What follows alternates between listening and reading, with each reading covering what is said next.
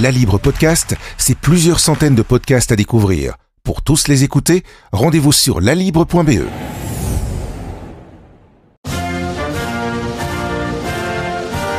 For love is more powerful than hate. Hope is more powerful than fear. America is the torch that enlightens the entire world. This is our moment. This is our mission. And we will make America great again. Philippe de Rémaker, bonjour, bienvenue dans ce podcast consacré aux élections américaines présidentielles de cette année 2020, avec euh, autour de la table deux journalistes spécialisés en actualité internationale euh, de la rédaction de La Libre, Maria Audrechkou, bonjour. Bonjour. Et Philippe Paquet, bonjour Philippe. Bonjour. Alors d'abord, euh, pour planter le décor, si j'ose dire, qu'est-ce qu'on peut dire du contexte dans lequel se déroule cette élection présidentielle 2020 Je crois qu'il y a quelque chose qui est quand même assez évident, c'est la fracture sociale, le clivage qui existe dans la société américaine. Absolument. On a coutume de dire, évidemment, déjà depuis plusieurs élections que l'Amérique est divisée, qu'elle est même profondément divisée. Euh, c'est toujours le cas et c'est même plus le cas que jamais. On peut dire que vraiment l'Amérique n'a jamais été aussi divisée, aussi partagée qu'elle n'avait aujourd'hui, avec un président, Donald Trump, qui est sans doute le président le plus clivant qu'on ait eu aux États-Unis depuis toujours peut-être, ou en tout cas au XXe siècle certainement. On a un pays qui est coupé en deux, avec des républicains d'un côté, des démocrates de l'autre, qui n'arrivent plus à s'entendre, à travailler. Euh, on a parlé récemment du décès de la juge Ginsburg, qui avait été élue euh, à la Cour suprême avec une majorité écrasante de 96 ou 97 voix euh, de mémoire.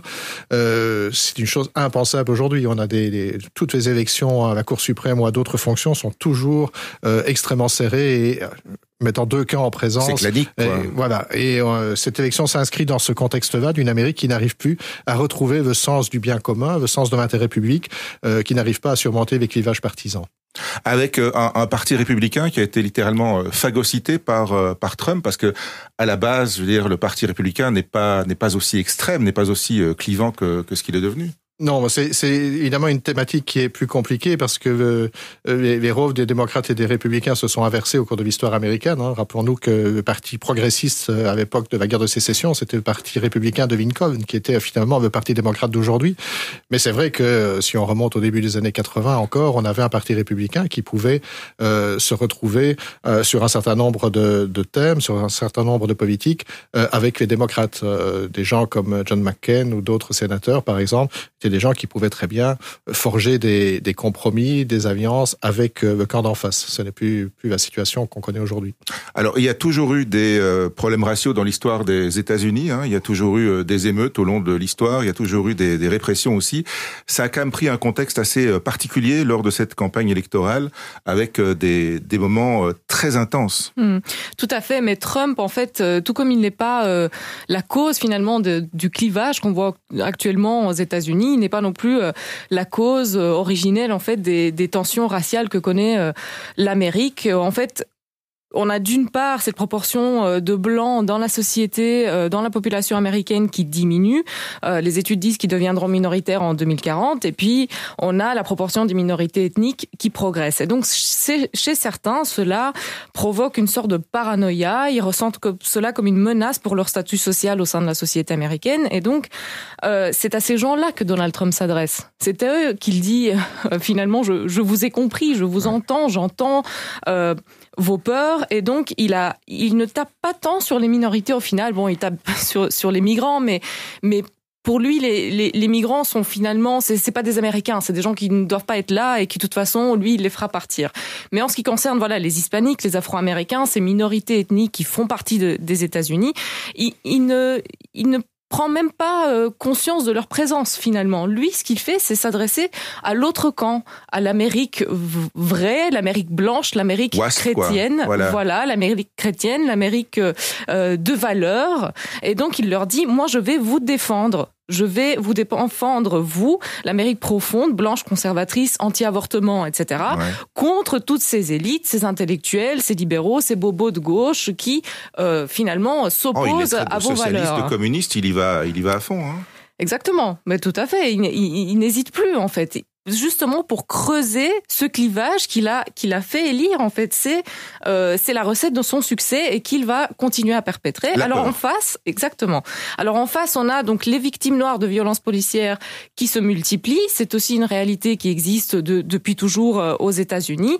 Et on n'a pas plus euh, de d'Afro-Américains qui meurent euh, de brutalité policière qu'avant, mais la différence c'est que cette fois on a une mobilisation contre ce racisme institutionnalisé et en fait, la différence cette fois, c'est que euh, on, voit qu'en face, on n'a pas une évolution de personnes qui se disent c'est vrai, on a un racisme institutionnalisé, on l'accepte, on l'assume, on va faire quelque chose pour euh, s'attaquer à ce problème. Non, on a des gens en fait où il y a un repli sur soi, il y a une réaction, il y a une radicalisation du camp d'en face qui dit non, il n'y a pas de racisme euh, au sein euh, des États-Unis et quand vous dites ça, vous attaquez les États-Unis. Et donc en face, vous attaquez la police, quoi. Vous attaquez la police, vous nous attaquez nous dans le valeur, dans nos valeurs, l'Amérique. Et donc du coup, les manifestations Black Lives Matter, en fait, c'est une réaction à ça aussi.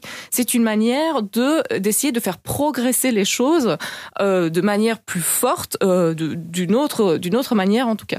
Pourtant, euh, aujourd'hui, peut-être plus qu'il y a 20, 30, 40 ou 50 ans, la, défense, le mouvement Black Lives Matter, ce n'est pas que l'expression du, du ras-le-bol des, des Noirs. Il y a une espèce de consensus qui se dessine quand même. Il y a des gens d'un peu tous les bords qui viennent manifester. Oui, bien sûr. Alors il y a un consensus qui se dessine, mais comme je disais, l'autre camp en face est beaucoup plus radicalisé. Et en fait, Donald Trump a donné une voix à toute cette partie de l'Amérique qui pense que finalement, ben, euh, tous les Afro-Américains, euh, s'ils n'ont pas euh, accès aux mêmes chances professionnelles, etc., c'est à cause d'eux. C'est parce que c'est tous des criminels. Il n'y a pas vraiment de violence policière dans la police. Nous, blancs, on nous attaque. Finalement, c'est nous qui sommes les victimes de discrimination c'est nous qui sommes attaqués dans nos valeurs et nous, on nous oublie. Et donc Trump vient et dit non, moi je ne vous oublie pas, moi je suis d'accord avec vous et moi je vais lutter pour vous. Alors il y a un autre invité euh, dans cette campagne électorale que personne ne pouvait évidemment euh, prévoir. Ça a été ce fameux coronavirus qui a chamboulé un peu le tout. Hein. Oui, ça a bouleversé, comme vous dites, la procédure et le euh, processus des élections d'un point de vue pratique, mais ça a bouleversé évidemment l'agenda au point que le Covid est aujourd'hui sans doute le, thème majeur et le facteur qui influencera peut-être le plus l'issue du scrutin. On a envie de dire, vous vous souvenez de cette fameuse formule de Bill Clinton contre le père Bush dans la fameuse élection de 1992 où euh, Clinton disait, rappelait que ce qui importe euh, pour les Américains, c'est l'économie. C'est Voilà. Et on a envie de dire qu'aujourd'hui, c'est it's the COVID stupid. Et, et je crois que Donald Trump s'en rend compte jusqu'à un certain point, mais je crois qu'il n'a pas tout à fait mesuré à quel point la gestion objectivement catastrophique de l'épidémie par son administration pouvait euh, être finalement la principale cause euh, possible euh, de, de déroute électorale le 3 novembre prochain. C'est difficile de rétropédaler aussi. C'est voilà et le fait qu'évidemment l'épidémie ne, ne donne pas de, de, de signes apparents de, de, de, recul, que les, morts continuent de s'additionner. On est à plus de 210 ou 215 000 aujourd'hui selon les calculs, que l'économie reste largement paralysée. Bref, ce, euh, cette, cette, épidémie a évidemment ruiné tous les acquis euh, de la politique de Trump sur le plan économique, par exemple. Enfin, ce, ce plein emploi qu'il avait réussi, que ce soit lui ou pas, enfin, le résultat, c'est sous sa présidence, donc ça veut y profiter. Euh, tous ces acquis, évidemment, sont aujourd'hui compromis. Euh, la seule chose, évidemment, qui vient peut-être in extremis à son à son secours, c'est son épisode euh, à lui, euh, le fait qu'il ait contracté la maladie au départ euh, quand il a été hospitalisé dans des conditions un peu dramatiques, alors que tout le monde s'interrogeait sur la gravité évidemment de, de son infection, pouvait évidemment être démonstration finale de son incapacité à faire face à ce défi, mais le fait qu'il s'en soit sorti euh, très rapidement, sans grand dommage apparent en tout cas, euh, vient maintenant peut-être plaider sa cause en disant, vous voyez, moi je suis le président qui n'a peur de rien, euh, j'ai attrapé le Covid parce que je suis, je baigne dans la société américaine, je, je prends tous les risques, etc. Et vous voyez à quel point, bien que âgé de 74 ans, je suis capable de, de surmonter ce genre, ce genre de choses et d'être vraiment le président qu'il vous faut.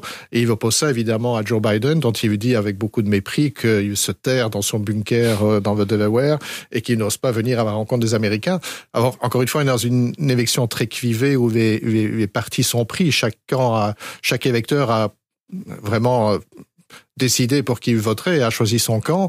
Donc il est peu probable que ce genre d'épisode finalement influe sur une très large échelle euh, le 3 novembre.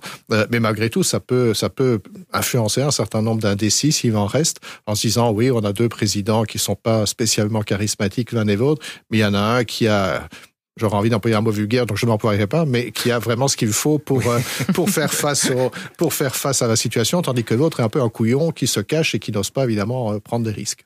Alors je rebondis sur euh, ce que vous disiez par rapport à Clinton, c'est it's the economy stupid justement, l'économie, vous l'avez un petit peu abordé. Euh, Trump se vante depuis toujours, de toute façon dans, dans les discours de Trump, tout est amazing, tout est great. Euh, L'état de l'économie aujourd'hui finalement, elle en est où? Mais en fait justement c'était comme comme vous dit, de sa carte principale, hein, l'économie. Il faut dire en fait que Trump est. C'est sa carte de businessman aussi. Moi, j'ai tout réussi, même si euh, depuis euh, d'autres sons de cloche se sont fait entendre. Et c'est hein. aussi son talent à, à, à s'assumer des réussites qui ne sont pas nécessairement les siennes. C'est-à-dire que quand il arrive à la présidence, il bénéficie déjà euh, de tous les effets bénéfiques de la politique économique de Barack Obama. Mais lui, ce qu'il dit aux électeurs, c'est Barack Obama, son bilan était catastrophique, mais moi, je vais venir et tout résoudre. Et donc après, bah, il s'approprie tous les résultats euh, positifs de la politique d'Obama. Mais il faut dire que c'est vrai. On avait quand même une économie qui se portait bien. On avait euh, euh, un PIB en hausse historique. On avait un chômage, un taux de chômage qui était au plus bas depuis 50 ans quand même. donc l'idée de jobs, jobs, jobs. moi, je vais créer des, des emplois. Ça, ça, lui aurait permis en fait de de dire voilà, j'ai tenu promesse. Cela dit, voilà, le Covid est arrivé, il a un peu euh, balayé tout, ce, tout ce château de cartes euh, euh, économique. Et on voit quand même que euh, donc l'épidémie de coronavirus a déclenché la plus forte contraction économique jamais enregistrée. On a euh, donc au deuxième trimestre de 2020, l'économie s'est contractée de plus de 30% et, et en termes d'emploi, donc le taux est passé à 14,7% en avril, donc c'est le niveau le plus élevé depuis la grande dépression des années 1930 et selon le ministère du Travail américain, on a, donc ça représente plus de 20 millions de personnes qui ont perdu euh, leur, leur emploi et ce qui élimine en fait une décennie de gains d'emploi en un seul mois. Biden, face à ça, n'a pas réellement de, de, de, bilan, si ce n'est celui de la vice-présidence de Barack Obama. Oui, sur le terrain économique, évidemment, ce n'est pas ce qui est le plus simple pour Joe Biden. Euh, même si, euh, comme on vient de le dire, la crise du Covid a ruiné une grande partie des acquis de, des trois premières années de la présidence Trump, euh, c'est difficile évidemment de de se battre sur un terrain qui reste dont le baromètre finalement reste la bourse et la bourse continue à, bien se porter. Donc Trump peut continuer à jouer le jeu de la prospérité retrouvée grâce à lui. Euh, le seul terrain sur lequel Joe Biden peut éventuellement essayer de se positionner euh, en matière économique, parce qu'il peut évidemment proposer toutes sortes de plans, de revances, etc. C'est un peu un discours contre un autre, mais euh, l'accent que, que Joe Biden veut mettre euh, sur sa politique économique, c'est une, une dimension sociale, une dimension humaine, une dimension de justice, de songer à une économie qui ne fonctionne pas seulement pour les riches euh, à travers la bourse et à travers les, abattements fiscaux que Trump a fait voter en début de mandat, mais sur une économie qui soit plus, plus égalitaire, plus juste, euh, d'une répartition plus, euh, plus équitable des, richesses, un souci porté, et on reviendra certainement en cours d'émission sur les minorités, sur la communauté noire, sur les hispanophones, qui sont souvent, surtout pour les Noirs, les oubliés évidemment de toute croissance aux États-Unis. Donc c'est un peu sur ce terrain-là que Joe Biden peut se, se, se, placer, se positionner et proposer des, des solutions à travers des, une politique fiscale plus juste, à travers des, euh, des prêts à, à faible taux d'intérêt, des investissements dans des partenariats entre secteur public et secteur privé, etc., qui peuvent bénéficier aux couches de la population, en classe moyenne notamment, qui sont pas toujours aussi aisées qu'elles devraient être ou qu'elles pourraient être. Donc voilà, c'est un peu, c'est un peu l'optique que, Biden évoque le camp démocrates ont choisi, c'est de privilégier quand même une économie qui soit plus juste et plus équitable. Les, fossés se sont creusés hein, sur les, les dernières décennies aussi. L'écart entre les plus riches et les plus pauvres ne fait que s'agrandir. Absolument. Et on a vu, mais c'est pas un phénomène propre aux États-Unis, c'est un peu partout dans le monde euh, capitaliste que les, les plus grosses fortunes ne cessent de, de l'être plus encore. Euh, la crise du Covid n'a fait qu'accentuer ce phénomène. Finalement, on constate que ceux qui s'en sortent mieux sont déjà ceux qui se portaient bien avant, avant l'épidémie, si on dire. Oui, il faut, il faut quand même souligner que euh, Donald Trump a mené une politique économique qui a principalement euh, bénéficié en fait aux personnes qui étaient déjà particulièrement aisées. Euh, donc euh, on le voit, par exemple, le seuil de pauvreté a atteint son plus bas niveau historique pendant le mandat de Donald Trump, mais on voit quand même le taux de pauvreté des minorités ethniques, lui, est également en baisse, mais reste quand même très très élevé. Donc en fait, on a un fossé entre les riches et les pauvres qui s'est creusé et qui, en fait, selon les chiffres, est à son maximum depuis cinq décennies. Et cela est aussi une conséquence de la politique euh, économique de Donald Trump, ce qui est assez paradoxal parce que Donald Trump, en fait, une partie de son électorat, euh, c'est aussi la classe ouvrière. c'est des ouvriers qui espéraient récupérer un job, en fait, ou le garder. Exactement. Bon, il y a eu une création d'emplois quand même jusqu'à ce que le Covid arrive, mais même avant que le Covid arrive, il y a eu en fait une politique économique qui était essentiellement tournée ou qui a bénéficié essentiellement aux personnes les plus aisées. Euh, il y, a, y, a, un autre invité, un autre événement invité surprise dans cette course sur la, la dernière ligne droite. Euh, c'est euh, le décès de cette juge de la Cour suprême euh, progressiste que Donald Trump veut à tout prix faire remplacer par une juge loin d'être progressiste. Absolument. Je pense qu'avec les événements de ces dernières semaines et le décès de Ruth Bader Ginsburg, le grand public a découvert, grand public chez nous, je veux dire en, en Belgique ou en Europe, découvert l'importance de cette institution qui est un peu un peu moins visible finalement que la présidence ou que le Congrès aux États-Unis, la Cour la Cour suprême. Euh, je crois Pour simplifier, c'est un peu notre Conseil d'État à nous. C'est la plus haute juridiction du pays, c'est celle qui finalement fait le droit, dit le droit, euh, qui euh, statue en dernier recours, en dernier ressort sur euh, des points de droit, mais des points de droit qui sont parfois très techniques, mais qui sont aussi souvent de, des questions euh, qui touchent directement à la vie quotidienne des Américains. En fait, on peut même dire que la Cour suprême a plus d'influence finalement à, à, long terme sur la vie des Américains que le pouvoir législatif ou le pouvoir exécutif, parce que euh, les arrêts de la Cour suprême sont évidemment des, des décisions qui vont s'imposer dans tous les débats, euh, qui vont d'abord s'imposer au jugement que vont rendre les cours des juridictions inférieures, donc euh, essentiellement les cours d'appel, et ça peut toucher aussi bien, on en parle beaucoup, mais c'est pas seulement cela, l'avortement, euh, ça peut être l'union euh, entre personnes de même sexe, ça peut être des questions relatives à l'éducation, à la euh, religion, le port d'armes, enfin bref, tout ce qui fait la vie quotidienne des gens peut être à un moment ou à un autre influencé et influencé radicalement par les arrêts de la Cour suprême. Or, et ça c'est le bonheur évidemment de Donald Trump que personne ne pouvait prévoir. Généralement, un président, quand il reste quatre ans au pouvoir, a fortiori s'il fait deux mandats euh, et qu'il reste huit ans, a généralement, euh, il n'y a pas de statistiques évidemment euh, automatiques puisque personne ne peut prédire la longévité d'un juge et euh, généralement ces gens vivent très longtemps à la Cour suprême. C'est visuellement une institution qui conserve, euh, si on peut euh, ironiser un tout petit peu, mais généralement un président a l'opportunité de nommer un ou deux juges. C'est généralement la moyenne. Ouais. Il se fait que Trump en a pu en nommer deux, voire trois euh, au cours d'un seul mandat. Il faut remonter à Richard Nixon pour avoir un précédent avec quatre juges nommés en, en un mandat ou un peu plus d'un mandat. Euh, c'est exceptionnel. Donc, euh, euh, c'est vraiment le, pour, le, le, point de son bilan le plus, le plus magnifique, le plus euh, exceptionnel, je dirais. En tout cas, la, la chose, il peut se, se prévoir avec plus de certitude, puisqu'il a été élu finalement euh, largement sur cet agenda-là, c'est-à-dire de renforcer le conservatisme de l'Amérique. Euh, une grosse partie de son électorat, en tout cas une partie de, du socle euh, de son électorat, c'est euh, les chrétiens évangéliques, les chrétiens euh, conservateurs, euh, qui ne, évidemment ne se reconnaissent pas du tout dans la personnalité de Donald Trump. C'est pas l'exemple type du chrétien. On peut pas dire. À, à, à, à la vue, enfin, spécialement un passé de Angélique, on va dire. À la vie euh, exemplaire, Mike Pence, son vice-président, répond beaucoup plus oui. évidemment à l'image qu'on s'en ferait.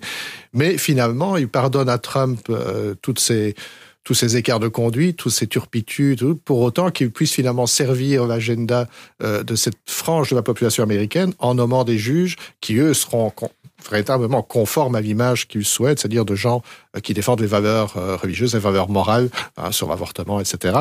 Euh, et, là, Trump a rempli son contrat au-delà de toute espérance. On pouvait espérer qu'il qu nomme un juge, voire deux, ce qui était déjà remarquable. Il faudra peut-être le troisième qui se profile avec euh, Madame Barrett. D'autant que c'est le seul moment, finalement, la nomination d'un juge à la Cour suprême où la démocratie, d'une certaine manière, intervient dans mmh. cette juridiction, parce qu'après, ouais. c'est avis, donc on n'y touche plus. Oui, absolument. Pour le moment, en tout cas, c'est avis. Euh, on prête aux démocrates euh, la volonté de, de, faire passer une loi qui euh, restreindrait la durée des mandats. On, on a parlé de 18 ans, euh, ce qui permettrait, selon des calculs un peu savants, à chaque président, de, euh, pour autant qu'il fasse deux mandats, de, de, de, désigner deux nouveaux juges à la Cour suprême. Euh, mais c'est évidemment, dès qu'on touche aux institutions, on risque évidemment d'éviter l'ensemble, de commencer à jeter le, de doute et de discrédit sur, sur ces institutions. Alors aujourd'hui, c'est la Cour suprême, demain, ça peut être le Sénat ou la Chambre. donc tout ça, tout ça est un peu, un peu téméraire et rien ne dit que ce, ce genre de projet va, va aboutir. Il y a l'aspect de la Cour suprême qui touche la vie quotidienne des Américains pour toutes les raisons éthique ou euh, sociale que vous avez déjà euh, cité. Mais si je ne m'abuse, c'est aussi euh, un arbitre en cas de contestation sur les élections, non? Oui, on l'a vu en 2000, euh, le fameux, fameux match entre Al Gore et George Bush fils, où finalement c'est la la, la, Cour suprême qui décide ne décide pas spécifiquement qui sera le président, mais ses décisions finalement intermédiaires, je dirais, conduisent à choisir le locataire de la Maison Blanche, puisqu'en l'occurrence, on s'en souvient, il y avait une dispute sur le dépouillement des votes en Floride. euh, il était question de recompter. Euh, les républicains s'opposaient à ce recomptage parce qu'ils voyaient que ça pouvait mettre en péril la victoire de George Bush dans cet État et par voie de conséquence à l'échelon national. Et donc la Cour suprême, qui était déjà dominée par des juges plutôt pro-républicains, à 5 contre 4, euh, ont décidé qu'on arrêtait les frais après plusieurs semaines de recomptage. Et maintenant, ça suffit, on s'arrête et on considère que le résultat est acquis. Il était acquis en faveur de George Bush et donc ça a fait, ça a forcé, pardon, la décision euh, sur l'élection présidentielle. Euh, ce qui a permis évidemment à beaucoup de démocrates et peut-être à Gore lui-même de dire qu'on lui avait volé son élection et, qu'il n'avait jamais été euh, réellement battu. Euh, il est à craindre que la Cour suprême soit amenée à jouer de nouveau un rôle lors de cette élection, puisque Donald Trump a dit qu'il ne concéderait pas nécessairement son éventuelle défaite et que donc des résultats électoraux dans certains comtés, dans certains États pourraient être mis en doute, contestés, et donc il appartiendrait au cours d'appel d'abord de, de se prononcer, puis en dernier recours à la Cour suprême éventuellement de trancher de nouveau. Et là, on a encore une fois une majorité favorable aux républicains et donc a priori à Donald Trump. La Cour suprême aura aussi euh, un impact euh, euh, considérable sur la santé des Américains, puisque l'Obamacare, donc on, la, l'Affordable Care Act, qui avait été mis en place par Obama pour en quelque sorte démocratiser l'accès à des soins de santé des Américains, faire un système un peu de loin à l'européenne, même si on n'y est pas encore. une sécurité sociale très light, quoi. En quelque sorte, oui, une mutuelle très light si on veut. Euh, mais donc, euh, la, la, la, Cour suprême va être amenée à se prononcer sur ce système que euh, Donald Trump n'a pas jusqu'ici réussi à, euh, à, à, supprimer, à, à, abroger. Il a essayé de, de la vider de sa substance. Il a essayé de d'adopter des décrets ici et là pour euh, annuler certaines dispositions de ce système. Mais le système tient toujours debout et la Cour suprême sera amenée à se prononcer là-dessus. Je pense que c'est le 10 novembre, donc c'est dans, euh, dans pas très longtemps. Une et si... les, enfin, 10 jours après les élections. Bien sûr, et donc si la Cour suprême vient finalement à donner raison aux républicains et à Donald Trump qui veulent absolument à, se débarrasser de ça, ben c'est une promesse de plus qui aura été tenue par Donald Trump.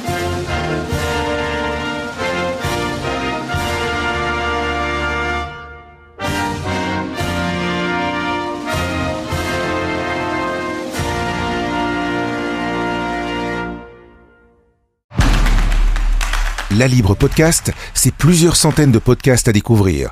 Pour tous les écouter, rendez-vous sur lalibre.be.